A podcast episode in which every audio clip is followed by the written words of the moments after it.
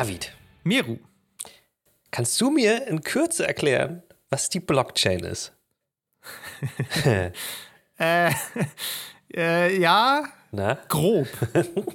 ähm, die Blockchain ist ein, ähm, ein dezentrales Netzwerk, eine dezentrale Datenbank, die auf äh, allen Computern, die an, dieser, an diesem Netzwerk teilnehmen, gespeichert ist und laufend aktualisiert wird. Okay. Und ähm, die für verschiedene Zwecke genutzt wird. ähm, Okay, okay, in okay. erster Linie für Kryptowährung. Ja, das, ja, ist wohl nicht ganz falsch, ja. Das ist meine grobe Vorstellung der Blockchain. Und ich weiß noch, dass man dafür Grafikkarten braucht, weil die gibt es im Moment nicht.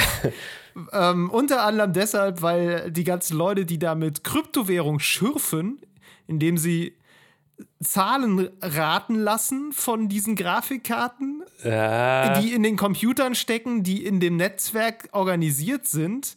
Und äh, darüber wird dieser Wert in dieser, äh, in dieser Kryptowährungs-Blockchain geschaffen. ja, okay. Noch.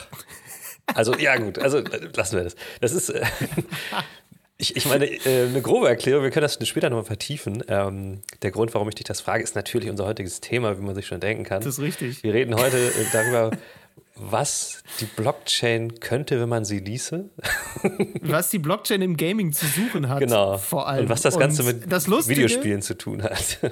Genau, das Lustige ist ja, Miro, dass du wahrscheinlich besser erklären kannst, was die Blockchain ist. ähm, weil du dich zumindest äh, kürzlich schon mal für ein, ähm, Ja. ein Video ja damit befasst hast. Genau, und ich- äh, ich mich nicht damit befasst habe. Ganz witzig. Also, ähm, ja, ich habe ich habe ein Video darüber gedreht ähm, und äh, ich konnte das vorher auch nicht so gut erklären. Ich musste mich rein recherchieren und dann hat aber mein, mein, mein, meine Benchmark bei diesem Videodreh war dann, meine Kamerafrau meinte, die hat absolut keine Ahnung, was das Ganze ist. Und ich meinte zu ihr, am Ende unseres Drehtages hast du es verstanden und kannst mir das wieder zurückerklären. Und das hat auch geklappt. Also insofern, Ja, sehr gut. das äh, Da freuen wir uns doch auf den zweiten Teil dieser Folge, weil ähm, da wird Meru dann mal erklären, was die Blockchain ist und das wird hoffentlich verständlicher sein als äh, das, was äh, ich dazu Ja gut, so schlecht war habe. das jetzt Aber wir, nicht. ja, aber wir werden natürlich über eine sehr konkrete Anwendung dieser Blockchain Genau. reden, vor allem nämlich über, über sogenannte NFTs, Non-Fungible Tokens, Mhm, ähm, die gerade so ein bisschen einen Hype haben. Ja. Es geht sehr viel so bei, bei Twitter vor allem rum, wo sich also sehr viele Leute rumtreiben, die Bock auf diesen, diese Non-Fungible Tokens haben. Mhm. Und ähm, dann gibt es da sehr viele Leute, die das aus, wie ich finde, sehr nachvollziehbaren Gründen Ja. völlig bescheuert finden.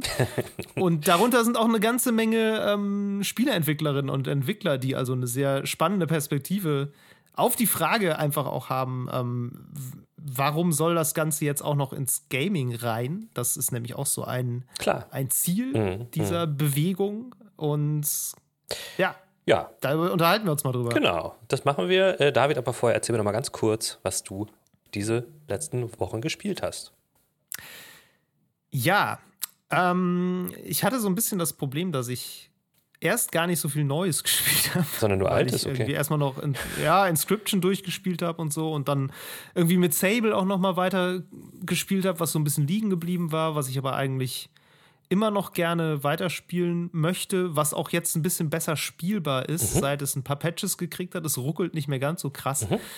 Ähm, da geht trotzdem noch was, sag ich mal. Ähm, dann habe ich ein bisschen in Age of Empires 4 reingespielt.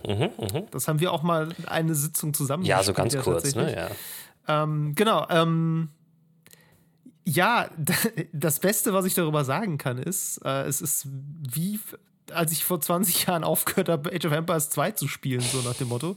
Das war das letzte Age of Empires, was ich gespielt habe und äh, es ist wirklich, es ist so nah dran, dass ich halt echt kaum irgendwas lernen musste, weil ich fand, das erklärt sich, also es erklärte sich alles irgendwie so völlig von selber. Ich habe auch unser, mit unserem gemeinsamen Freund Patrick da mal eine Runde gespielt, der so ein Strategie-Crack ist und wirklich weiß, was er tut. Ich bin so jemand, der in Strategiespielen nicht unbedingt weiß, was er tut. Ich klicke immer alles an, was so geht und hab dann irgendwann so ein Heer und spiele meistens nur gegen leichte Gegner, weil ich bin so jemand, der unbedingt immer bis in die letzte Zivilisation vorschreiten will und dann die heftigsten mm, Waffen mm. haben möchte, um dann alles platt zu walzen ja. mit einer Riesenarmee. Und wenn du jetzt irgendwen hast, der das wirklich kann und der merkt das, ja. dann macht er dich natürlich vorher kalt, natürlich. weil du hast ja auch Möglichkeiten, schnell in so einem Spiel zu gewinnen. Ich äh, spiele das immer so sehr, ne, sehr ausufernd, aufbaumäßig. Und ja, Patrick hat mir dann so ein bisschen mehr Strategie da beigebracht und dann haben wir so ein bisschen zusammen gegen eine KI gespielt. Mhm. Und das war irgendwie äh, ganz cool. Und ich hatte das Gefühl, ich habe mich auch nicht völlig dumm angestellt, obwohl ich das jetzt A lang nicht mehr gespielt habe und B damals eben auch nie richtig. Aber das ist ja auch ähm, was, was, ja. Ein, was ein gutes Strategiespiel auch leisten muss, dir das Gefühl zu geben, dass du, dass du nicht scheiße bist, finde ich. ja, schon. Also ich merke immer so, ähm, es gibt so, ich finde so Momente in solchen Spielen, an denen man immer merkt, wie viel Erfahrung man darin hat. Mhm. Und für mich ist das bei diesen Echtzeitstrategiespielen immer ganz stark der Moment, wo es um Multitasking geht. Mhm, mh. Wo es darum geht, okay, ich habe eine Armee da, ich habe eine Armee an einer ganz anderen Stelle, zu Hause brennt die Hütte, niemand hat was zu essen. Ja. Äh, mein Goldvorkommen ist abgeerntet und es steht noch jemand vor den Toren und greift mich an. So, das sind so die Momente, wo ich einfach überfordert bin. Das geht immer so lange gut, ne, solange man so sein Dorf dann managt und dann so langsam aufbaut und so langsam in die Gänge kommt und so ja. sich absichert. Mhm. Und so weiß man es einigermaßen sicher, das ist okay. Und dann kann man eine Armee zusammenziehen und dann kann man so anfangen, auch mal vielleicht zum Angriff überzugehen. Aber sobald das dann darum geht, okay, immer wieder zurück in die Basis springen, da kurz was regeln, wieder dahin, da irgendwie einen Angriff planen und dieses ganze Micromanagement, ja. das ist für mich so das, was, glaube ich, einen guten Spieler oder Spielerin ausmacht bei solchen Spielen. Da sind wir ja auch wieder dabei, dass du kein großer Freund von äh, kompetitiven Games bist, weil das ist ja so, ne? Sowieso. Ich, ich erinnere mich noch, das, genau, ich erinnere mich also noch vor 20 Jahren haben wir halt diese Spiele auch gespielt. Wir haben es immer oder ganz oft so gespielt, dass wir gesagt haben, dass wir gemeinsam gesagt haben, okay, wir wir sprechen ab, wann wir in die Angriffsphase übergehen.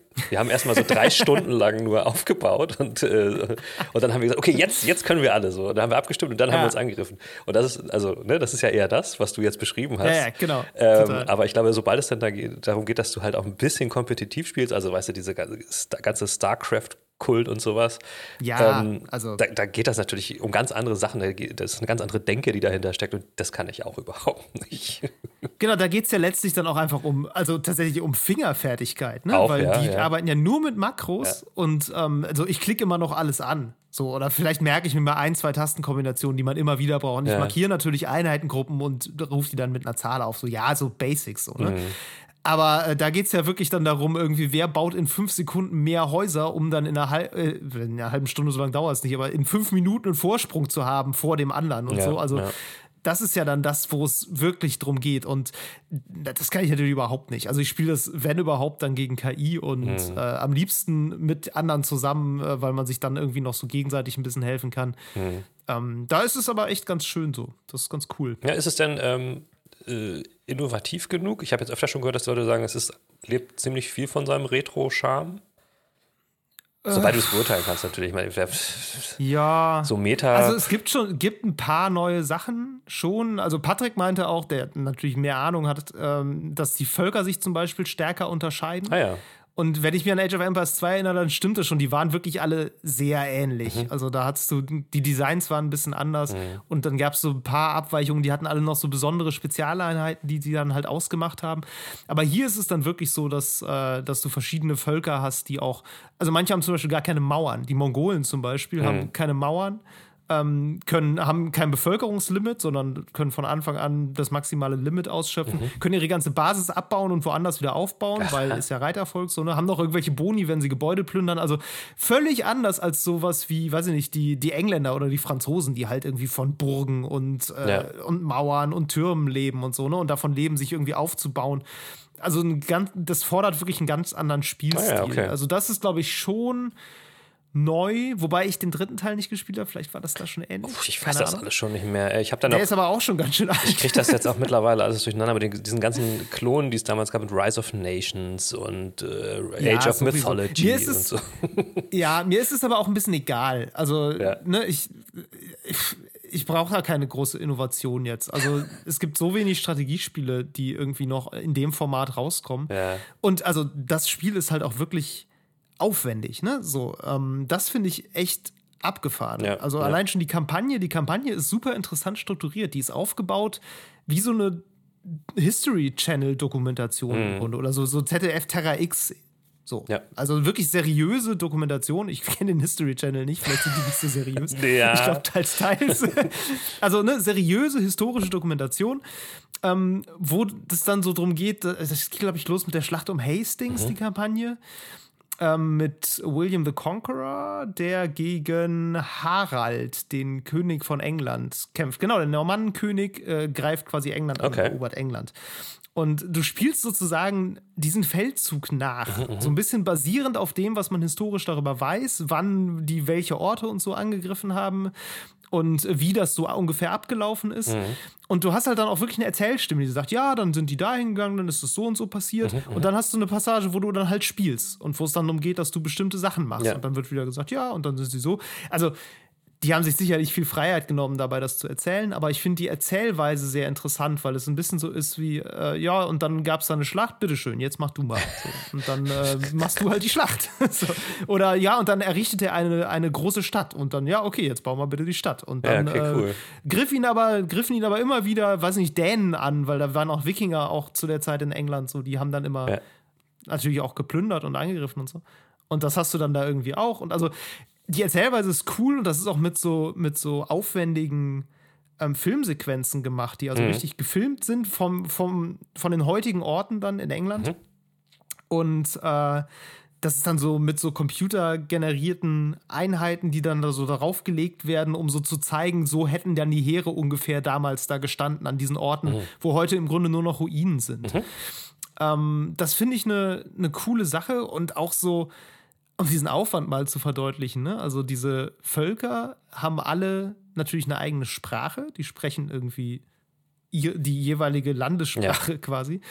Und äh, aber auch in den unterschiedlichen Zeitstufen, also wenn du die, Ja. die Briten, äh, die Engländer spielst, ähm, dann sprechen die am Anfang, du fängst ja in der sogenannten dunklen Zeit an, die ein bisschen ungünstig benannt ist, um ehrlich zu sein. Das ist nicht die neuesten historischen Erkenntnisse, aber du fängst in der sogenannten dunklen Zeit an und da sprechen die halt so, ja, im Grunde so ein Alt, Altgermanisch oder ich weiß, meine Freundin hört den Podcast, die ist Linguistin. Das wird Ich jetzt gefährlich. Uiuiui, klar. dünnes Eis, dünnes Eis. Genau, nee, also äh, ja, auf jeden Fall eine alte Sprachstufe. Und wenn du in diesen, äh, in diesen Zeiten voranschreitest, irgendwie dann Feudalzeit, Ritterzeit, Imperialzeit, dann entwickelt sich diese Sprache mit. Also die, das, was diese Einheiten sprechen, wenn du die irgendwo hinschickst, das ist dann irgendwann tatsächlich nah dran am Neuzeit, neuzeitlichen Englisch. Ja. Und bei den Franzosen ist es genauso. Die sprechen erst so was, was so ein bisschen klingt wie krude ausgesprochenes Latein. Ja, das stimmt, ja. Und mit der Zeit geht das dann in Richtung Französisch. Ja. So. Es ist wirklich, wirklich krass. Und da denkst du dir, okay, das ist ja nicht nur das Voice-Over aufnehmen, du musst ja auch Ja. da historische Beratung haben. Ja, ja. Also Leute, die das irgendwie wissen, wie man das ausgesprochen hat, eventuell. Und Mhm. also schon, schon krasser Produktionswert, der aber, finde ich, an den richtigen Stellen rein. Wollte ich gerade sagen. Also ich Finde gut. sowas eigentlich äh, wertvoller, als jetzt mal irgendwie noch Raytracing oder so da rein zu, Total, rein zu total. Ich finde das so. mega spannend. Die Grafik ist unspektakulär, die ist nicht schlecht. Ja. Aber ist jetzt auch Ey, Ne? Also ist jetzt nicht so, dass du denkst, boah, krass, noch nie so ein krasses Strategiespiel. Da muss man natürlich auch sagen, da hat Microsoft jetzt natürlich auch äh, sein Portfolio entsprechend äh, wahrscheinlich ganz gut geplant, weil sie haben ja noch andere Spiele jetzt gerade auch in Game Pass rausgebracht, die dann zum Beispiel sehr stark auf Grafik setzen so und dann, ne? Ja. Ähm, speaking of ähm, äh, Forza und so. Äh, Ja. Wobei, hast du das mitgekriegt, die Diskussion jetzt gerade darum, dass äh, Mi- Microsoft gelogen hat, als sie gesagt haben, dass Forza Horizon ja ähm, von Day One im Game Pass ist und jetzt kann man es nämlich Hab schon ich- spielen, wenn man es vorher gekauft hat. Ja. Also wirklich. Habe ich gesehen.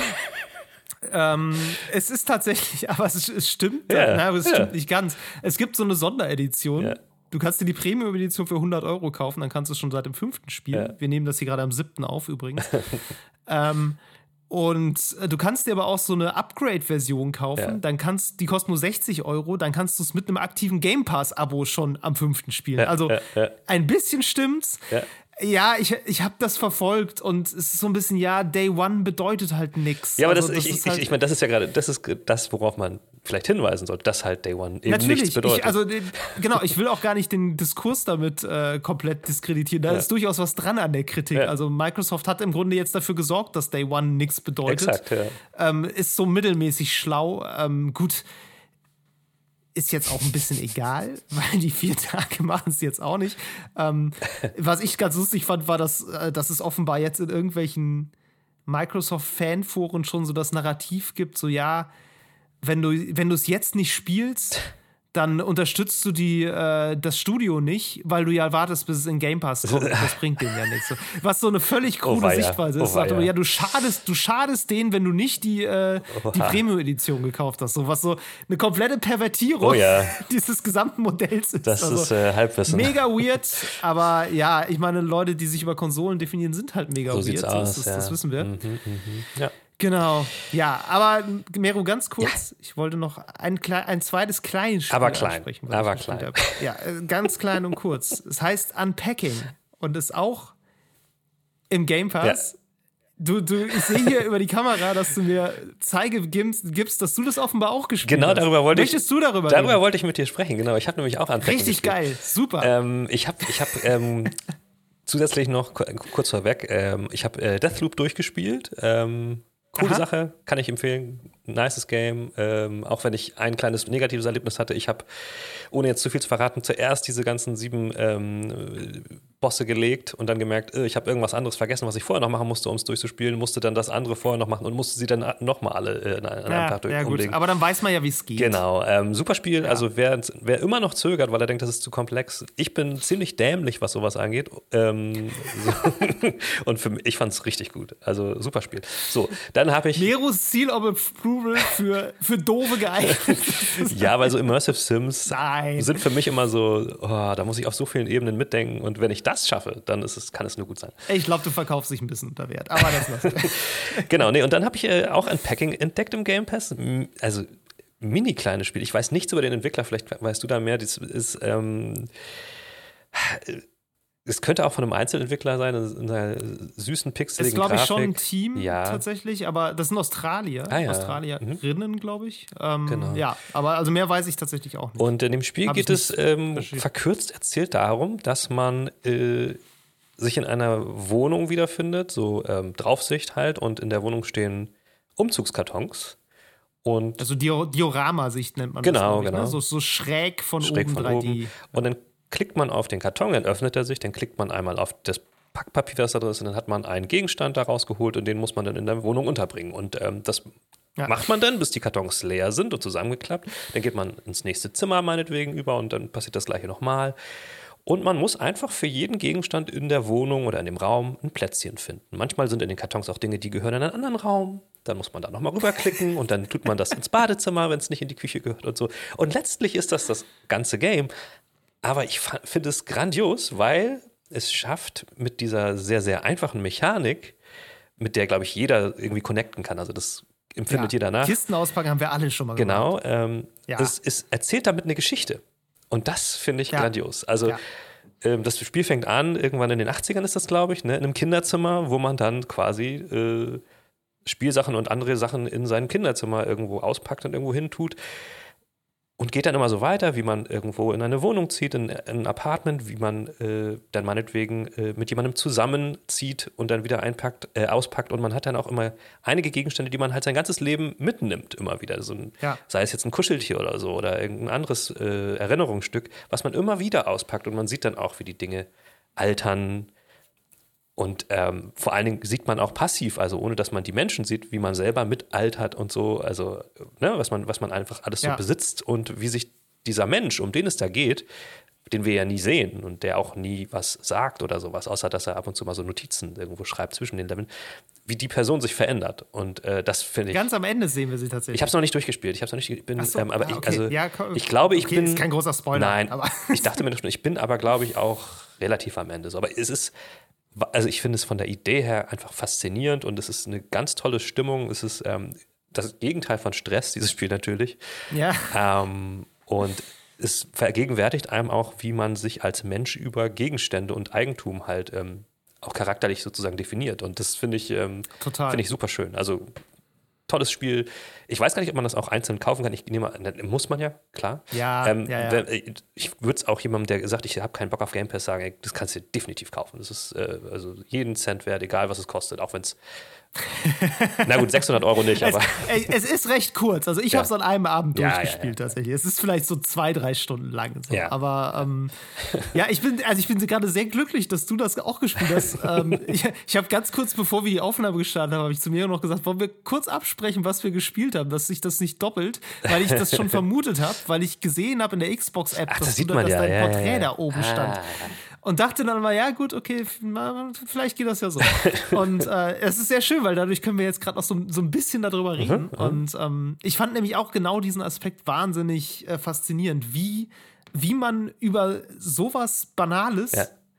und über so eine banale Mechanik auch irgendwie was erzählen, eine richtig interessante Sache, Geschichte erzählen kann, wo, man, wo ich auch wirklich so war, okay, also ich, ich gebe zu, mich hat so ab der dritten Wohnung war ich so ein bisschen ermüdet. Ja. So, das war wirklich so ein bisschen wie jetzt die zehnte Kiste Ja, gut, wenn du es am Stück spielst, kann ich das Ähm, verstehen. Genau, ne? am Stück, genau. So, und äh, ich dachte so, boah, ja, gerade nicht mehr so viel Bock. Und hab's dann erstmal ausgemacht und war aber eine halbe Stunde später so, oh fuck, ich will aber eigentlich schon wissen, was jetzt als nächstes passiert und in welche Wohnung man jetzt zieht Ja, und ja, so. ja. Und also so allein über die Gegenstände, die man halt Ja. ein- und auspackt. Und ich finde auch, die, die Person wird so gut charakterisiert, die man da, Ja. die man da spielt. Das ist ja, glaube ich, also ich glaube, es ist eine junge Frau, die Definitiv, ja. ähm, so sehr kreativ ist. Genau. So, die hat halt immer so, Zeichentab äh, so ein Zeichentablett, so als Kind schon so ein, so ein Etch-a-Sketch nennt sich das, glaube ich, ne? Ja. Und dann später so, so Zeichentablets und sowas. Und Aber auch so Also Rollenspielutensilien und sowas. Also, äh, Genau, so Rollenspielutensilien und so, so Figuren und solche Sachen und ganz viele Videospiele und Bücher und so und genau. Ähm, und man, man merkt so ein bisschen, was das so für eine Person ist, Ja. so, wie, die so, wie die so drauf ist. So, so ein bisschen so wahrscheinlich so wie die Leute, die dieses Spiel Wahrscheinlich. gemacht haben. Und es gibt, es gibt auch so den einen oder anderen, finde ich, so ein, so ein Aha-Moment, wo du denkst, ach so, ja klar, so, wo du dann verstehst, was da, was da wohl vorher passiert ist oder sowas. Ja, das, also, genau. Finde ich super. Und äh, ganz spannend fand ich zum Beispiel den Moment, also du ziehst erstmal, bist ja zu Hause, da räumst du dein Kinderzimmer ein und dann die nächste Wohnung ist so dein Studi-Apartment, Genau. wo du irgendwie dann deinen ganzen Kram irgendwie einigermaßen unterbringen musst. Und dann gibt es eine, eine Wohnung, das, das war für mich ein sehr interessantes Erlebnis, fand ich. Das ist so eine super krass eingerichtete Designerwohnung, Genau, ja. wo so alles, alles ist so mit so schwarz-weiß-grau, super slick. die sieht halt auch maskulin aus so- tatsächlich. Ja. Genau, die sieht mega maskulin aus, die Wohnung. So, du hast so, da hängt irgendwie eine Gitarre an der Wand, eine dicke Anlage, dann so ein, äh, so ein Pumper-Rack mit irgendwie Stimmt, ja. Gewichten. Dann gehst du in die Küche, da steht so Eiweißpulver in der Schublade und du gehst irgendwie ins Schlafzimmer und im, äh, im Schrank hängen halt nur so nur schwarze Anzüge. Genau. So nur, nur Lackschuhe, schwarze Anzüge. Und du kommst da an und so das erste, was du so auspackst, ist irgendwie, ich glaube, so eine pinke Tasse. Ja, genau. So, ja, okay. Und die musst du dann irgendwo in der Küche so zwischen dieses Designergeschirr stellen. Ja. Und für mich war das so ein, so ein Moment, wo ich dachte, Alter, das geht nicht gut. Das ist was, was für eine, also was für eine Red Flag, so, das, das kann nicht funktionieren. Ja, genau. Und du räumst dann deinen Kram da ein. Und hast dann irgendwie noch so ein Kuscheltier dabei, was du dann irgendwie aufs Bett setzt. Ja. Und das passt, so ein pinker Bär. Ja. Und es passt auch nirg also dein ganzer Kram passt auch überhaupt nicht vernünftig dahin. Es ist irgendwie zu wenig Platz, du musst alles irgendwie umräumen und du hast einfach am Ende die letzte Handlung, die du machst, ist, du hast immer so ein so, ein, äh, so eine Urkunde in so einer in so einem äh. Rahmen dabei, so. die du halt, ja, nee, in so einem Rahmen. So, das ist ja, eine ja, Urkunde ja, in so ja, einem ja. Rahmen und die hast du als Kind irgendwie mal bei einem Turnier gewonnen, Fußball, glaube ich. Ja. Und äh, die hast du irgendwie dabei und es ist irgendwie klar, dass die dir ja was bedeutet so und in dieser fucking Wohnung ist nirgendwo Platz an der Wand und du kannst diese Urkunde nicht aufhängen und was du am Ende halt machen musst, ist, du schiebst diese Urkunde unters Bett, weil da ist der einzige Platz, Stimmt. wo sie hin Ja. kann. Und das ist das Letzte, was du in dieser Wohnung machst. Und das ist so der Punkt, wo du, wo du so checkst, okay, Das wird nichts. das kann nicht funktionieren, weil du selber dich, äh, du hast wirklich das Gefühl, dich als Person verleugnet zu haben, um dich eben jetzt diesem superreichen, offenbar Menschen anzupassen, wo aber irgendwie so über die Einrichtung schon klar wird, Also ja, das, das geht jetzt vielleicht kurz, aber über lange Sicht kommt ihr nicht zusammen. Ja. So, das wird nichts. Und das, das nächste, was du tust, ist tatsächlich wieder dein Kinderzimmer einräumen. Genau, bei den Eltern Wo du dann irgendwie ja. genau, wieder ausgezogen bist und äh, es geht dann irgendwie von vorn los. Was, Ähm, was ich aber auch cool finde, ist, dass es, also, es ist nicht Gegenstand des Spiels, dass du die Sachen besonders ordentlich oder besonders schlau einräumst. Hauptsache sie passen. Und das finde ich halt super. Es ist, ist kein Spiel, wo es irgendwie darum geht, irgendwie einen Skill zu entwickeln oder irgendwie irgendein Rätsel zu lösen, sondern einfach nur die Sachen irgendwo unterbringen. So, das heißt, du kannst es auch scheiße machen. Das Ding ist also, okay, wenn, du- wenn du Ja. sie völlig am falschen Platz hast, dann wird es am Ende einmal angezeigt, dann musst du sie ein bisschen Genau. umsortieren, aber es ist also wirklich keine Herausforderung. Und ich habe auch die Küche. Nein, grundsätzlich ist es egal, ob du die Bücher oben oder unten ins und die- Regal räumst, aber die, sie dürfen halt nicht in den Ofen. Ja, und die Küchen sehen bei mir auch sehr, super chaotisch aus, wenn ich das mache. So. Aber ähm, Ja, ja. trotzdem, ne, also ich finde es find cool. Manchmal, was, ich, was mich ein bisschen stört, ist, manche Gegenstände, vor allen Dingen im Badezimmer, erkenne ich manchmal nicht, was das sein soll. Da hätte ich mir gewünscht, Ja. dass man irgendwie so mit einem Overlay oder so nochmal den Namen angezeigt bekommt, weil es einfach durch das Pixelige. Ich glaube, das eine ist ein Deo-Stick, aber ich bin mir nicht ganz sicher, Ja, ob das eine Seife ist. Also äh, sowas so. Ähm, aber sonst mega charmantes Spiel. Wirklich, kann ich wirklich nur wärmstens empfehlen. Also ähm, Ja. ja, ganz toll. Aber das Problem hatte ich auch ein bisschen. Ich hatte auch oft Sachen in der Hand, wo ich dachte, was ist denn das? Und das ist, glaube ich, auch ein bisschen manchmal ähm, Culture Clash, Ja, sag ich ja. mal. Nicht ganz extrem, weil dann ist aus da ist Australien, glaube ich, doch noch relativ nah an Mitteleuropa dran. So. Ja. Die meisten Dinge hat man schon mal gesehen. Bei den meisten versteht man auch, warum man sowas im Haushalt hat. Ja. Ja, aber jetzt nicht unbedingt bei allen. Also ich fand es zum Beispiel auffällig, dass da irgendwie horrende Mengen an Insektenspray vorkommen in dieser, in dieser Wohnung. Also du räumst in einer Wohnung, glaube ich, zwei Dosen Insektenspray ein, wo ich denke, okay, haben Leute das einfach immer oder so ein, so ein Verbands- und Erste-Hilfe-Kasten? Ja. Gut, das ist wahrscheinlich einfach ein, sagen wir, ein Shortcut für Hausapotheke. Gut, sowas habe ich auch, aber jetzt nicht in so einem grünen Erste-Hilfe-Brandfallkasten, Nee, den man so stimmt. im Auto hat. So, ne? Also das ist irgendwie ein bisschen lustig. Ja. Ähm, grundsätzlich äh, erkennt man aber schon alles einigermaßen so. Und, ja. Also ich finde es auch, ich finde es sehr, sehr, sehr schön Ja, tatsächlich. total. Fand ich auch wirklich gut. ja. So sieht's aus. Gut. Ja, schön. Dann würde ich sagen, können wir uns Dann- jetzt mal um, um den Ernst des Lebens kümmern und ähm, gucken, was man so mit Return on Investment irgendwie heutzutage im Gaming auf Kosten der Umwelt äh, so rausholen kann, oder nicht? Machen wir das doch mal. Ja, alles klar, los geht's. Gut, Mero, jetzt haben wir es vollmundig angekündigt. Jetzt würde ich auch sagen, äh, dann erklär du doch jetzt bitte nochmal, was die Blockchain ist. Nein, also grundsätzlich hast du recht. Ähm, und ich, ich weiß, dass jetzt wahrscheinlich einige Hörer äh, sagen, ach, der hat ja auch keine Ahnung. Ich bin auch, wie, wie ich vorhin schon erklärt habe, eigentlich auch Laie. Ich habe mich nur so ein bisschen rein recherchiert. Also, grundsätzlich ist die, ist die Blockchain tatsächlich ein Netzwerk, was aus allen möglichen Rechnern besteht, die rund um die Welt verteilt sind und die eine Art ähm, Journal führen. Das nennt man auch Ledger. Und das ist das, was du meinst. Also da werden ähm, sämtliche ähm, Eigentumsbewegungen, was jetzt zum Beispiel Kryptowährungen angeht, festgehalten. So, und der Trick ist, dass man, dass das Ganze fälschungssicher ist, denn ich kann ja zwar auf meinem Rechner meinetwegen die Einträge verändern, aber da diese Einträge überall von allen teilnehmenden Rechnern abgeglichen und genehmigt werden müssen, jedes Mal, wenn sich etwas verändert, kann ich natürlich nicht die anderen 20 Millionen Rechner, die auch noch dranhängen, irgendwie auch fälschen. Das heißt, es wird immer auffallen, wenn da was dran verändert wird. Und das ist natürlich das, was viele Leute an der Blockchain an sich fasziniert, weil sie sagen, wir brauchen keine zentrale Institution mehr, wie beispielsweise ein Bankenwesen, was halt seine Hand drauf hält und ähm, kontrolliert, was mit Eigentumsverhältnissen passiert. Das heißt, so philosophisch gesehen ähm, steht Blockchain für viele Menschen tatsächlich für ja, so ein, so ein, so ein, so ein selbstverwaltendes ähm, Eigentumsnetzwerk, was niemanden braucht und nicht manipuliert werden kann, fälschungssicher ist.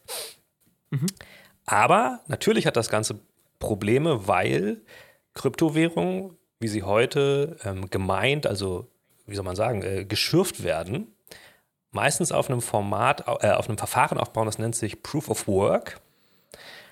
Und das funktioniert so, dass, wie du auch schon angedeutet hast, ähm, das System, je nachdem, ähm, wie viel von dieser Kryptowährung es schon gibt, also die bekanntesten sind so Bitcoin oder Ethereum, ähm, werden halt Rechenaufgaben gestellt vom System an die teilnehmenden Rechner, die neue Währung erschaffen wollen, die diese um die Wette lösen müssen.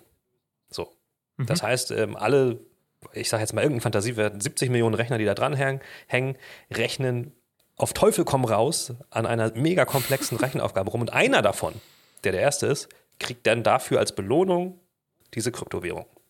Und das ist natürlich höchstgradig umweltschonend, äh, nicht schon, Entschuldigung, vernichtend, weil ähm, da sehr, sehr viel Energie für anfällt. Und jetzt kann man natürlich sagen, ey, die Lösung ist natürlich, dass wir alle auf, auf grüne Energie umsteigen und das alles äh, nur mit, äh, keine Ahnung, Windkraft betreiben. Das ist theoretisch auch möglich, aber selbstverständlich sorgt das dafür, dass gerade in den Ländern, wo Energie halt sehr billig ist und günstig produziert ja. wird, also sagen wir mal jetzt exemplarisch China oder Ukraine, sehr, sehr viel Kryptomining betrieben wird, weil äh, das kostet da weniger, als es, wenn man es hier macht, wo man halt äh, seinen Ökostrom bezieht. Ja. Und das ist katastrophal im wahrsten Sinne des Wortes. Also der Energiebedarf, ich habe die Werte nicht im Kopf, aber ähm, Ethereum verbra äh, verbraucht, keine Ahnung, so viel Strom äh, in einem Jahr wie drei Länder zusammen oder so, so in dem Dreh. Ja, bei Bitcoin ist es tatsächlich der Stromverbrauch von Argentinien. Ja, ich sowas, genau. Ähm, Genau, das heißt, es gibt Vorteile. Das kann man auch nicht anders sagen, finde ich. Also es sind schon Vorteile, ja. ne? dieses, dieses ähm, unkontrollierbare. Also ich meine, es gibt jetzt tatsächlich auch schon Länder, also ein erstes Land, ich weiß nicht, Venezuela oder so, hat Bitcoin als offizielle Währung eingeführt, weil es halt ne, korruptionstechnisch oder so äh, sicherer ist. Und es gibt diese mhm. verheerenden Probleme umwelttechnisch. Ähm, jetzt nochmal genau das gleiche Ding. NFTs sind halt deswegen sehr äh, in Verruf, weil sie halt auch dafür sorgen, dass sehr viel Umweltzerstörung stattfindet, weil da ist es so, dass quasi äh, ein, ein, ein Token, wie man so sagt, also dieser, dieser NFT-Token, das ist so was, wie soll man sagen, wie so, eine, wie so eine Art Wertmarke oder wie kann man das bezeichnen, übersetzen? Ja, ich überlege gerade, ob wir, also ich, ich überlege gerade, ob wir einen kurzen Punkt machen. So, also ja. Ich wollte, nur, ich wollte nur sagen, wie das dazu, also wie das ineinander genau, gehört. Total, ist, ist auch völlig sinnvoll. Nur ähm, Kryptowährung haben, glaube ich, viele Leute schon mal von gehört. Ja, Jetzt fragt ja. man sich so ein bisschen, was hat das Ganze mit was, was davon wird bei Twitter diskutiert und was hat das Ganze mit äh, Gaming zu tun? Und da kommen eben besagte NFTs genau. ins Spiel und die auch, sind auch der Grund, warum die uns jetzt hier interessieren. Ein NFT ist im Grunde so, ich sag mal so, das, was man von NFTs mitkriegt, ist, Leute haben irgendwie ein JPEG gekauft. Genau. So, das ist das, was, was auf der Oberfläche passiert. Leute haben ein digitales Kunstwerk, zu dem es kein analoges Original gibt. Das ist kein Foto von, einem, von der Mona Lisa oder so, sondern es ist einfach ein, ein digitales Kunstwerk. Das haben Leute sozusagen gekauft für teilweise sehr viel Geld. Genau. Und das ist verknüpft mit diesem sogenannten NFT. Was du gerade schon sagtest, ist eine Wertmarke. Ich würde es ein bisschen bezeichnen als ein äh, so ein Certificate of Ownership, ja, genau. also so ein Besitzzertifikat. Also genau. das funktioniert quasi so, da wird so ein, ein Ding in diese Blockchain reingesetzt, ein Eintrag geschrieben genau. in dieses Blockchain-Journal, wo drin steht, dass dir dieses Ding gehört. Dieses digitale Ding, was jeder Mensch eigentlich einfach screenshotten könnte oder speichern könnte, aber du bist die Person, dem dieses digitale Teil gehört. Genau, und das muss auch kein Kunstwerk sein. Zum Beispiel wurde, wurde der, der erste Tweet von, äh, von Jack, dem, dem, dem ähm, Erfinder von Twitter, den hat er ja. als NFT verkauft an irgendeinen so ja. Geschäftsmann aus Asien für viele Millionen ja. Dollar. So. ähm, also okay. es kann alles sein. Ja, genau. Du kannst einfach jetzt die Idee ist und die Idee an sich ist durchaus revolutionär zu sagen, wir haben einen digitalen Inhalt und der kann nicht kopiert werden, in Anführungszeichen. Ähm, was natürlich nicht stimmt, nicht weil so du kannst ja diesen Tweet immer noch äh, sehen und auch screenshotten und damit machen, was du willst. Ja. Ähm, du kannst halt nur nicht behaupten, dass er dir gehört, aber da die Blockchain nicht rechtlich bindend ist, kannst du das ehrlich gesagt noch nicht mal, wenn du dieses komische Zertifikat hast. Eigentlich kannst du nur behaupten, dass du dieses Zertifikat gekauft hast für sehr viel Geld. Ja. In diesem Zertifikat ist ein Link, der Link führt zu dem Tweet. Und ja. die Idee ist jetzt zu sagen, dass das ein Eigentumsverhältnis sozusagen herstellt. Genau. So. Es, es basiert eigentlich einfach nur auf dem Vertrauen, dass das irgendwie wertvoll ist. Also dass der, ne? Genau. Und damit sind wir schon sind wir schon bei den großen Problemen, die das Ganze hat. So, jetzt kommen wir nämlich dazu, warum zur Hölle wollen Leute das in Spiele packen? Was was soll das? Also a, warum zur Hölle machen Leute das überhaupt? Ja. Ähm, ich habe mich so ein bisschen versucht umzugucken, so auch was was sind das für Leute so? Das sind natürlich viel einfach so Early Adopter, die einfach Bock auf neue Technik so haben. Ich glaube, ganz viel sind auch Leute, die, also sowieso sind es Leute, die so viel Geld haben. Wenn du 30.000 Euro für ein, äh, weiß nicht, ein, ein viereckiges kleines Bild von einem Joint rauchenden Löwen ausgibst, dann hast du definitiv zu viel Geld. Da kann mir keiner was erzählen und das passiert halt einfach. Ja. Ähm, das ist jetzt einfach ein objektiver Fakt, dass du da zu viel Geld Aber hast. So. äh, der Grund, also dieser, wie ich auch finde, nachvollziehbare Grund, warum da so ein, ein Interesse dran herrscht, ist ja vor allen Dingen, dass, dass äh, auch Kunstschaffende so ein bisschen ihr, ihren zweiten Frühling wittern und hoffen, dass jetzt endlich sie auch mal dran Ja. sind. So, ne, bei dem, also es gibt ja, es wird zum Beispiel wird ja auch Musik als NFT verkauft, so. Ähm, Ja. Weil MP3s, wissen wir alle, kannst du vervielfältigen, ohne äh, Verlust, so viel du willst.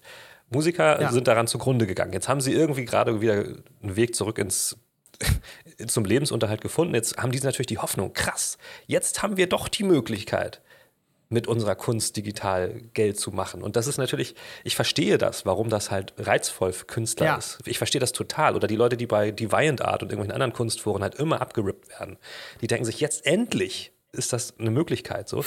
Das Problem ist, dass das halt überhaupt nicht foolproof ist, weil ich kann mir jetzt nämlich auch bei Deviant Art irgendein JPEG runterkopieren und das selbst als NFT minden und behaupten, Genau. das ist meins und verkaufen und dann sind die immer noch ange angeschissen. Genau, Also, und das ist tatsächlich auch schon relativ oft passiert, Total. so dass du halt einfach äh, gesehen hast, dass äh, Leute sozusagen einfach Kunst klauen, so muss man einfach so sagen, weil nur weil etwas im Internet steht und du es kopieren kannst, heißt es ja nicht, dass da kein Copyright dran herrscht oder dass da kein Urheberrecht Nee, drauf Gegenteil. herrscht. Also du darfst ja nicht einfach was nehmen, was jemand anders gemacht hat, NFT oder nicht. Das darfst du auch mit einem ganz normalen JPEG Eben. nicht. Wenn ich hingehe und mir irgendein Kunstwerk von irgendwem kopiere und das irgendwie anfange auf T-Shirts zu drucken und zu verkaufen, dann ist das Betrug. So, weil das ist was, was dem gehört. Das muss erstmal nachgewiesen werden, das muss erstmal jemand klagen, ja, natürlich. Aber bei NFT auch. Dafür brauche ich. Genau, beim NFT auch. Dafür brauche ich kein NFT. Das ist das Problem. ähm, und das ist auch, finde ich, so ein bisschen der Trugschluss, dass Leute jetzt glauben, dass sie damit, Ja. wie du sagst, den zweiten Frühling haben. Ich kann das verstehen auf einer emotionalen Genau, Ebene. ja. Das wollte ich nur sagen, so. Ist schwer genug von Kunst zu leben. So. Ähm, aber es führt eben jetzt schon dazu, dass Leute abgezogen werden. Und ich habe auch tatsächlich schon von Künstlern gelesen, da war einer, der meinte, ja, ähm, jetzt werden quasi Sachen so von Sachen werden angeboten, die der will nichts mit NFTs zu tun Ja. haben, aber jetzt werden seine Sachen als NFT angeboten und er meint so, im Grunde werde ich jetzt fast dazu genötigt, das auch zu machen, Ja. weil ich ja sonst im Grunde andere, weil andere Leute sonst von meinen Bildern Ja, leben. ja. Und das ist halt einfach eine völlig völlig beschissene Situation, wenn du nichts damit zu tun haben willst, weil, wie du schon sagtest, die, äh, also die Energiekosten sind wahnwitzig. Das ist vollkommener Irrsinn. Ähm, und dann wirst du quasi gezwungen, dass du da bei diesem Pyramidenschema, wie man ja teilweise auch sagen muss, also oder Schneeballsystem, ähm, was eben Leuten unter dem Versprechen von großem Reichtum irgendwie die erstmal dazu bringt, diese komischen NFTs jetzt zu kaufen oder zu minden. Ähm, ja, also hochgradig schwierig das Ganze. Genau, um jetzt, um Ähm, jetzt nochmal die Brücke zu schlagen zum Gaming, also vielleicht Genau, ein Beispiel nochmal, wo, ähm, wo NFT ähm, super erfolgreich jetzt schon äh, im, im Einsatz sind, sage ich mal so, ist, ähm, sind NBA Top Shots. Also die NBA kennt man vielleicht, die amerikanische Ba- Basketballliga, die hat schon immer, seit den, keine Ahnung, seit, seit 100 Jahren schon, gibt es ähm, einfach Sammelkarten von Spielern. Und das gibt es in der Bundesliga ja auch, kennen wir ja auch Panini-Bilder und sowas. Mhm. Ähm, und die haben quasi das Ganze relativ früh umgestellt, oder nicht umgestellt, aber zusätzlich angeboten äh, als NFTs. Das heißt, du kannst quasi Sammelbilder von Basketball äh, Spielern, aber nicht nur Spielern, sondern auch, keine Ahnung, von einem besonders tollen Korb oder sowas als NFT kaufen. So.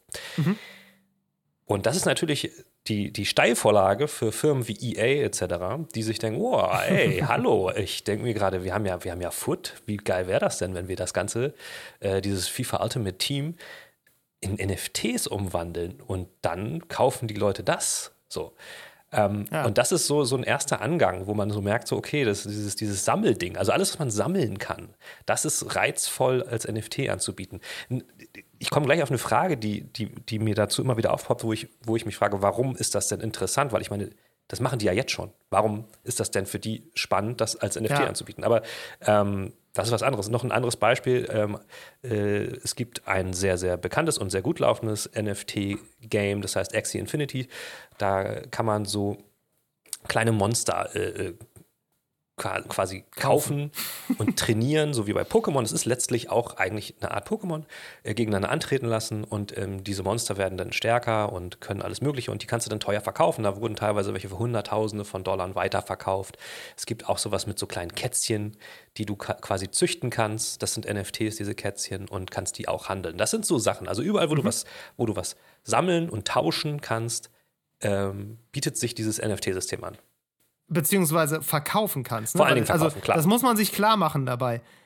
Im, Im aktuellen Stadium dieser ganzen Technologie geht es eigentlich nur um eins: Profit machen. Sicherlich. Egal, und ich habe eben gesagt, ein paar Leute sind Idealisten, die da als Early Adopter drin sind, aber ich glaube, die meisten Leute, die da drin sind, das sind einfach Zocker. Das sind ja. Leute, die ansonsten am Aktienmarkt wären.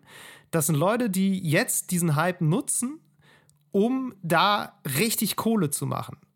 Und deshalb erzählen die natürlich auch allen, dass das so toll ist, weil die wollen natürlich, dass Leute da sind, die ihnen ihren, ihren Kram auch abkaufen und ne, so, dass da, du musst ja Leute ins System holen, mhm. damit das ein Markt wird. Mhm. Und ich will, will das nur einmal kurz nochmal klarstellen, weil diese ganzen NFT-Spiele, die heißen ja auch häufig Pay to Earn. Genau. Das ist ja. dann so der neue Begriff. Ähm, sagte mir, du spielst das, um damit Geld zu verdienen. Ja, oder nicht nur Geld, sondern einfach etwas zu verdienen. Ne? Das kann ja was anderes auch sein. Naja, du letztlich, du, du verdienst ja einen, einen Token, der einen gewissen Wert hat. Ja. So. Ja. Also schon, beziehungsweise, ja, ist, die nächste Frage ist, ob du den Wert in, wieder in eine Währung auf, auszahlen kannst, mit der du auch was anfangen ja. kannst. Aber das ist die nächste Frage so. Aber genau, also ja, das wollte ich nur einmal kurz nee, natürlich. Und zwischenschieben, dass es immer um sehr viel oder potenziell sehr viel Geld genau. geht bei diesen Dingen. Jetzt ist es halt so, dass, dass sich einige Games-Unternehmen natürlich schon dazu geäußert haben. Also zuerst, also das erste, was ich so mitbekommen habe, ist, glaube ich, dass es, dass es ähm, in Diskurs geriet war, als Steam gesagt haben, sie verbieten Games, die Blockchain ja. einsetzen. Da haben die, ja. sie haben da keinen Bock drauf. Ähm, in erster Linie wegen diesem, wegen, was du sagst, also dieses Zockermäßige, dieses ähm, Spielsuchtgefährdende und so. Das möchten die nicht haben mhm. auf ihrer Plattform. Und das ist natürlich schon eine Riesenaussage, weil Steam ist ja so einer der größten Marktplätze ever im, im Gaming. Ja. Ähm, dass die sich da so ganz klar gegen äh, platzieren, das ist schon bemerkenswert. Im gleichen Atemzug hat Epic Games dagegen gesagt, nö, sie finden das interessant, zumindest. Ja. Also sie verbieten ja. das jetzt nicht grundsätzlich. Ähm, dann gab es ein paar andere Äußerungen. Ubisoft hat jetzt gerade gesagt, dass sie das sehr interessant finden. Ähm, EA hat auch gesagt, das ist die Zukunft des Gamings und so weiter und so fort. Also es gibt da, es wird sich jetzt dazu äh, großspurig geäußert.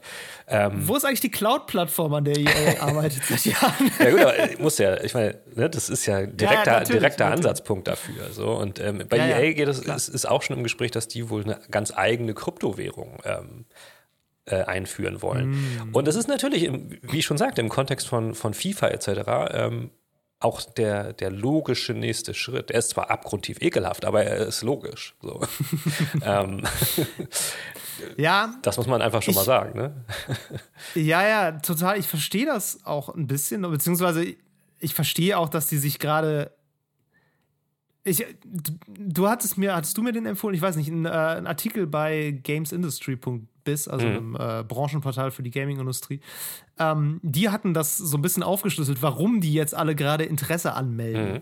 Und deren These war, dass sie vor allem Interesse anmelden, weil es gerade so ein Buzzword ist. Ja, na klar. Und weil es auch ein Buzzword ist, mit dem niemand so richtig konkret was anfangen kann. Weil wie das genau im Gaming jetzt, also auf Basis eines FIFA so, funktionieren kann, weiß halt einfach noch das, kein das Mensch. Das sagen die, die auch selber, meinten, ja, dass sie das noch nicht genau wissen. Genau, so, die sagen, aber die meinen, aber es gibt halt super viele Investoren, die da jetzt voll drauf abgehen, oh, NFT, NFT, richtig geil, Blockchain, alles Blockchain, super krass ja, so. Ja. Ähm, und die musst du erstmal natürlich so ein bisschen ködern, zu sagen, ja, ja, wir, wir haben das auf dem Schirm, wir machen das. Mhm, so, das mhm. äh, damit, die, damit die so sagen, ja, okay, ja, ja, die, haben, die denken an die Zukunft. Genau. So. Wie viel da letztlich raus wird, weiß kein Mensch. Und was du jetzt gerade meinst mit FIFA Ultimate Team und so, die Ansätze, wie man das unterbringen könnte, als also NFTs jetzt in solchen, in solchen Spielen, wo es vielleicht auch darum geht, dir so dein eigenes Team zusammenzustellen und so, ich muss sagen, alles, was ich daran bisher gesehen habe, klingt wie der absolute Albtraum. Und zwar, und zwar auch für die Leute, die das spielen. Weil, ich meine, die Logik ist ja letztlich, wenn du jetzt ein FIFA-Pack aufmachst, dann ziehst du da vielleicht Messi raus. Ja. Das ist dann wahrscheinlich ganz gut. Ich kenne mich nie aus mit Fußball, aber ich habe von dem schon mal gehört, der scheint ganz gut zu sein. ähm, so, die Idee eines NFTs ist ja jetzt, beziehungsweise äh, im Moment ist so, du ziehst Messi daraus und zig Leute auf der ganzen Welt haben den auch irgendwo in der Mannschaft. So. Ja. Die NF Idee eines NFTs ist ja jetzt quasi, der Messi, den du da rausziehst, den hast nur du. Der, der gehört dir. Die Karte, die du da rausziehst, das ist dein, nur du hast Messi. Das stimmt nicht, das stimmt nicht, weil NFTs kannst du okay. so minden, dass es ähm, ein NFT eine bestimmte festgelegte, von dir festgelegte Anzahl mal gibt. Ähm, okay. das, das, das kann man feststellen. Man kann sagen, okay, diesen Messi gibt es 500 Mal. Diese, diesen Gut, Tier. aber den gibt es nur 500 diesen Mal. Tier, ja. Und es gibt einen anderen Tier Genau, so. 2000 Mal. So, das, das können die alles kontrollieren. So. Ja, ja, So ist es gut, nicht. okay. So, also das, der, der Witz an der ganzen Sache ist, das ist alles genauso, wie es jetzt auch schon ist. Richtig, das ist genau der Punkt, weil du kannst, also du kannst ja jetzt auch sagen, Messi gibt es nur Genau. 500 Mal. Das ist ja einfach nur eine Frage, wie oft EA den in irgendeine Datenbank Deswegen schreibt, ist die Frage- derer das jetzt ausgewählt Deswegen wird. ist die Frage, was ich vorhin schon meinte, warum haben die denn ein Interesse, dieses System umzuwandeln in eins, was Ja. auf Blockchain basiert? Und das weiß ich nicht genau. Ich kann nur vermuten, dass es natürlich einerseits darum geht, ähm, diese virtuellen Werte, die die ja erschaffen, also EA denkt sich irgendwelche FIFA-Packs aus, die ja, mit einem in Anführungszeichen echten Wert auszustatten.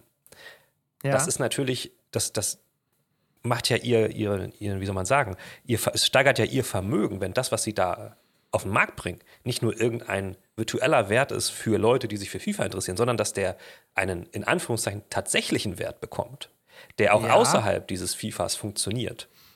Verstehst du? Ja, das Lustige ist ja, auch das gibt es ja schon. Natürlich. Ich meine, seit, seit 15 Jahren kaufen Leute WoW-Gold bei eBay. Aber jetzt kommt nämlich eine andere Funktion von NFT ins Spiel, die ähnlich Ja. wie dieses Mehrfachminten funktioniert. Du kannst in einem NFT festlegen, was der Urheber mitverdient, wenn er weiterverkauft wird. Das heißt, Mhm. wenn ich ein NFT von einem, sagen wir mal, Song von mir minte und sage, den gibt es fünfmal, dann kann ich da drin auch festlegen, jedes Mal, wenn der weiterverkauft wird, bekomme ich 10% ab. Mhm. Und das ist der Plan, den EA natürlich da verfolgt, weil bisher Okay. haben sie nichts davon, wenn du das weiterverkaufst auf Ebay oder sonst wo. Aber wenn das so ist, dann haben sie da immer was von und da liegt das eigentliche Geld begraben. Das ist das Ich Ding. verstehe. Ich verstehe. Ja, also das, das kann ich nachvollziehen. Das ist tatsächlich ein Argument, was ich noch nicht gehört habe. Ja. So. Ähm, was ich aber auch dumm finde.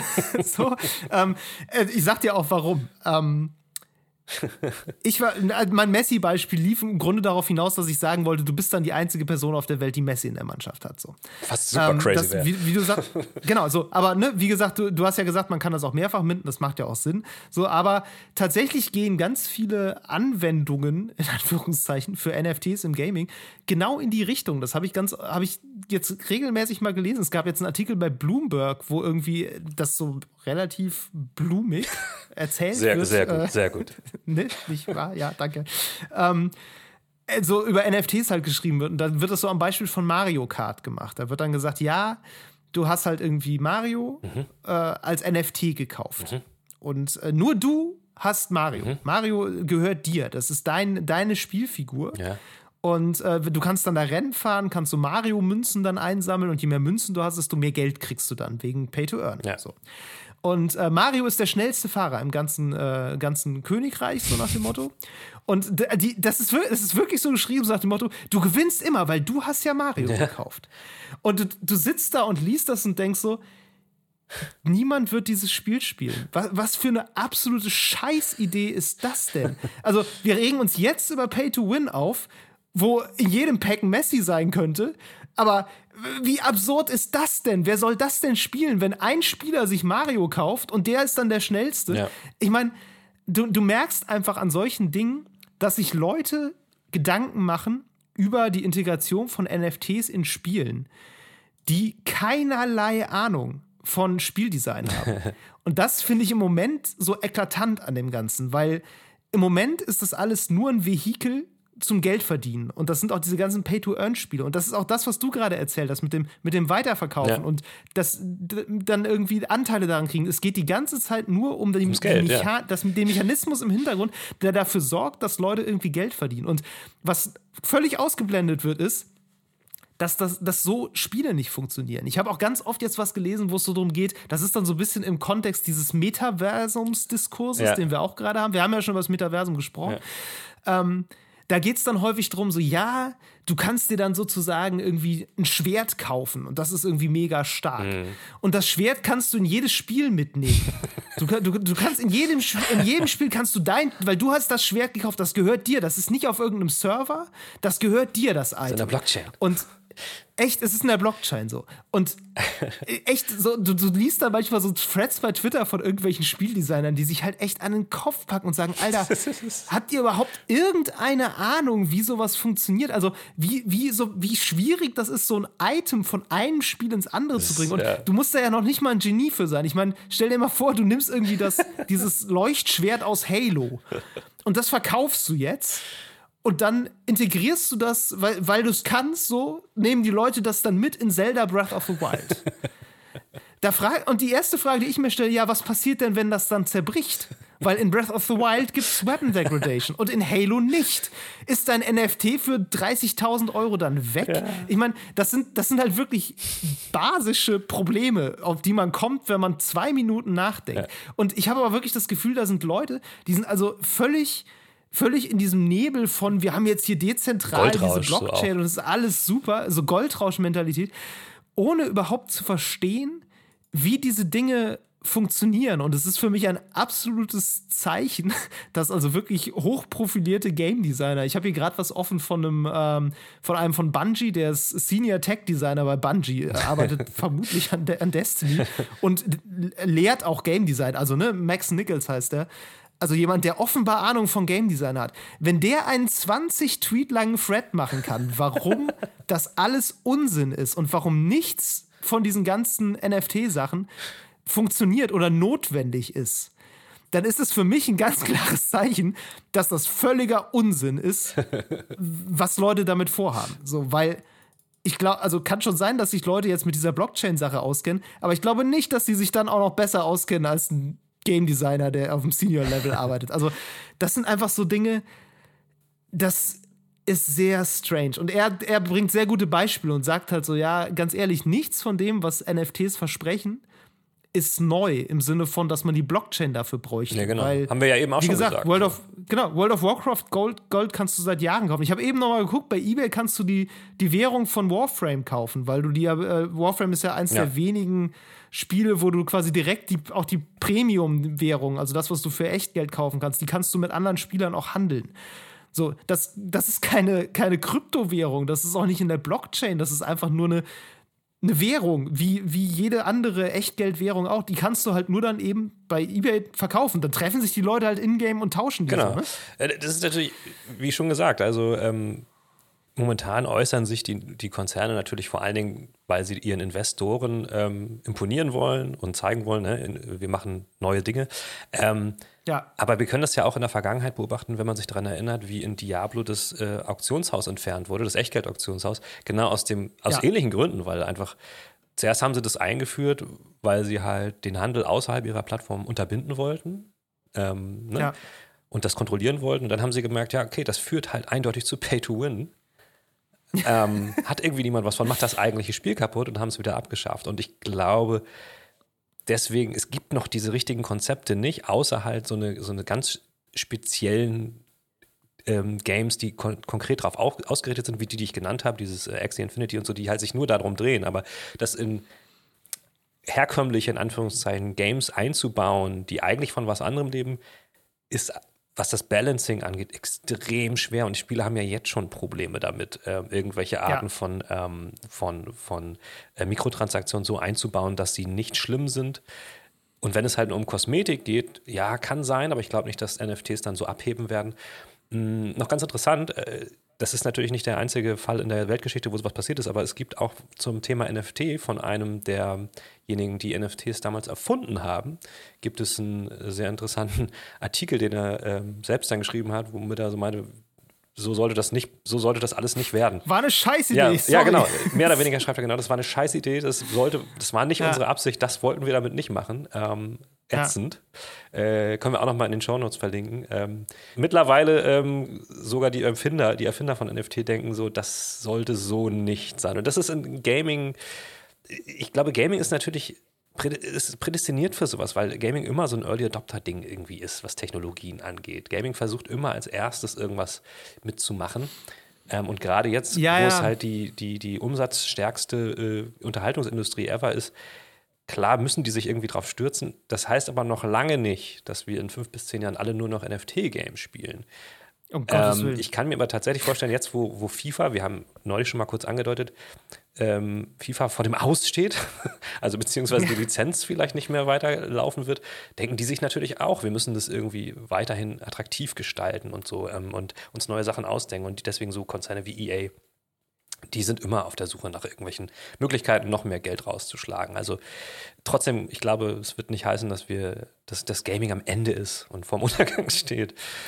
nee, ich glaube auch, also das ist auch jetzt was noch aus diesem, aus diesem sehr, wirklich sehr guten Thread, den ich auch verlinken äh, werde, mhm. von diesem Max Nichols, ähm, wo er auch drüber spricht, ähm, diese ganze Play-to-Earn-Sache, das klingt erstmal toll. Ja dieses, ne, du, du spielst und verdienst dann damit Geld. Und äh, weil er aber Ahnung von äh, Spieldesign und davon hat, was Leute zum Spielen motiviert, hm. spricht er über extrinsische und intrinsische Motivation. Also ob dir das, was du tust, Spaß macht, mhm. von sich aus, das ist gut für ein Spiel. Mhm. Und es ist immer nicht so gut, wenn äh, die Motivation quasi von außen ja. rangebracht ja, wird. Er exakt. beschreibt das, if someone pays you to do the thing you enjoy, you will probably enjoy it less. Ja. Ähm, und da ist was dran. Definitiv. Und er, mein, er bringt das gute Beispiel, dass er sagt, wer, wer, wer hat wohl mehr Spaß an World of Warcraft? Die Leute, die einfach spielen und äh, da quasi monatlich Geld reinstecken dafür, dass sie spielen dürfen und einfach Spaß am Spielen haben, oder jemand, der halt Gold schürft in World of Warcraft, ja. um das bei eBay zu verkaufen in Sachen Spielspaß hat, glaube ich, tatsächlich die Person, die dabei Geld verliert, mehr Spaß. So. Und das ist ein großes Problem auch dieser NFT-Sache, ne? Weil wenn du anfängst, das darauf auszulegen, dass die Leute mit dem Spielen Geld verdienen, werden dir eine ganze Menge Leute abspringen, weil ja, das kann als eine Motivation funktionieren. Und es gibt Leute, für die funktioniert das als Motivation. Ist auch okay. Ist ja bei jetzt bei Spielen auch schon so, dass es Spiele gibt, die dich sehr stark extrinsisch motivieren. Ähm, für manche Leute ist auch irgendwie einfach schon normaler Loot-Grind halt extrinsische Motivation. Also für die ist das ja dann auch schon zu viel. So, das ist mhm. schon so, boah, ey, ich hab, will eigentlich nur das Spiel spielen, warum muss ich denn jetzt hier die ganze Zeit grinden? So, also das ist Definitionssache, was extrinsische Motivation ja. ist. Aber Geld für Handlung bezahlen ist irgendwie so der, die basischste Form von extrinsischer Motivation, sage ich mal. Auch, das, auch dafür gibt es ja unendlich viele Beispiele. Ich meine, ich finde es interessant, dass das bei uns im Podcast auch immer wieder vorkommt, aber wenn man jetzt nochmal wieder auf Second Life guckt, ähm, mhm. Da ist ja genau das auch ein bisschen das Problem gewesen. Ähm, ne? Viele Leute sind da rein, weil sie dachten, jetzt kann man da halt äh, eine Art äh, virtuelle Wirtschaft aufbauen und so. Da sind Konzerne reingegangen, haben da eine virtuelle Konzernzentrale aufgebaut und so, weil sie halt da gedachten, da ist, liegt jetzt das Geld auf der Straße. Dann ja. wurden ein paar Regeln geändert und man konnte nicht mehr so geil, äh, keine Ahnung, Gambling und so machen und dann sind alle Spiele abgehauen und jetzt ist, ja. ist es tot so. Also es die Möglichkeit zu erschaffen, mit etwas Geld zu verdienen, wie du sagst, ähm, bringt, wird, macht das Spiel nicht besser. Im Gegenteil. Nee, genau. Und also beziehungsweise bei Second Life war es jetzt der Fall, dass das Spiel offenbar einfach nicht sonderlich gut war und es überhaupt nur funktioniert hat, weil man damit Geld verdienen konnte. Das kommt dazu. Aber dann ist es halt ein Job und kein Spiel. Ja, ja. Und äh, dann NFTs sind dann wahrscheinlich einfach, äh, ja, so das ist halt ein Job dann und kein Spiel. Ja. So. Ähm, ja, auch was, was, was ich auch noch anfügen wollte, auch aus einem anderen Thread von derselben Person. Ich werde irgendwie Fan. Ich weiß nicht, ob ich schon Folge. Muss ich mal gucken. Nee, ähm, wo er meinte, ja, NFTs machen halt nichts, was nicht eh schon geht. Ja. Gerade in Spielen. Also, wie gesagt, ne, wenn ich will, dass es ein Item nur einmal gibt, dann kann ich das jetzt einfach festlegen. Genau. Und klar, wenn der Server ausgeht, dann sind die Items alle weg. Mhm. Aber um ehrlich zu sein, das ist bei einem NFT-Item nicht viel anders. Genau. Weil, äh, also EA wird den Teufel tun und die komplette Kontrolle über sein FIFA-Sammelkartensystem abgeben, nur weil du das als NFT gekauft hast. Wenn das FIFA abgestellt wird, dann ist dein NFT weg. Ja. Da muss man nicht drüber diskutieren. So. Ja. Ähm, und er meinte halt, es ist interessant, dass einfach nur die Tatsache, dass es über die Blockchain läuft, schon Alleinstellungsmerkmal genug sein soll. Also mhm. es, sie, im Grunde vermarkten sie das Backend. Es ist so nach dem Motto, das, was im Hintergrund des Spiels passiert, ja. das ist jetzt das, was so toll sein soll, dass man da Tausende von Euro reinstecken soll. Und das ist irgendwie schon ein Zeichen, so, ja, wenn, wenn es wirklich was richtig Geiles mitbringen würde, dann könnte man ja auch damit für NFT-Spiele werben. Ja. Aber im Moment ist es halt so, ja, NFT-Spiele sind halt sind halt geil, weil sie NF weil NFTs drin sind und Blockchain. Und das ist halt so ein bisschen, ja, ja. Und sonst, so, das war's. Das ist vielleicht, ähm, und vielleicht ist das ja auch schon äh, zum Ende hin noch ein ganz guter Hinweis. Es gibt immer viele Leute, das habe ich auch immer wieder gemerkt, die dann sagen, ja, ey, Blockchain, Blockchain. er hat jetzt so einen schlechten Ruf von wegen Energieverschwendung. In Wirklichkeit ist es doch so, dass das ganze Bankenwesen viel mehr Energie verbraucht als die Blockchain.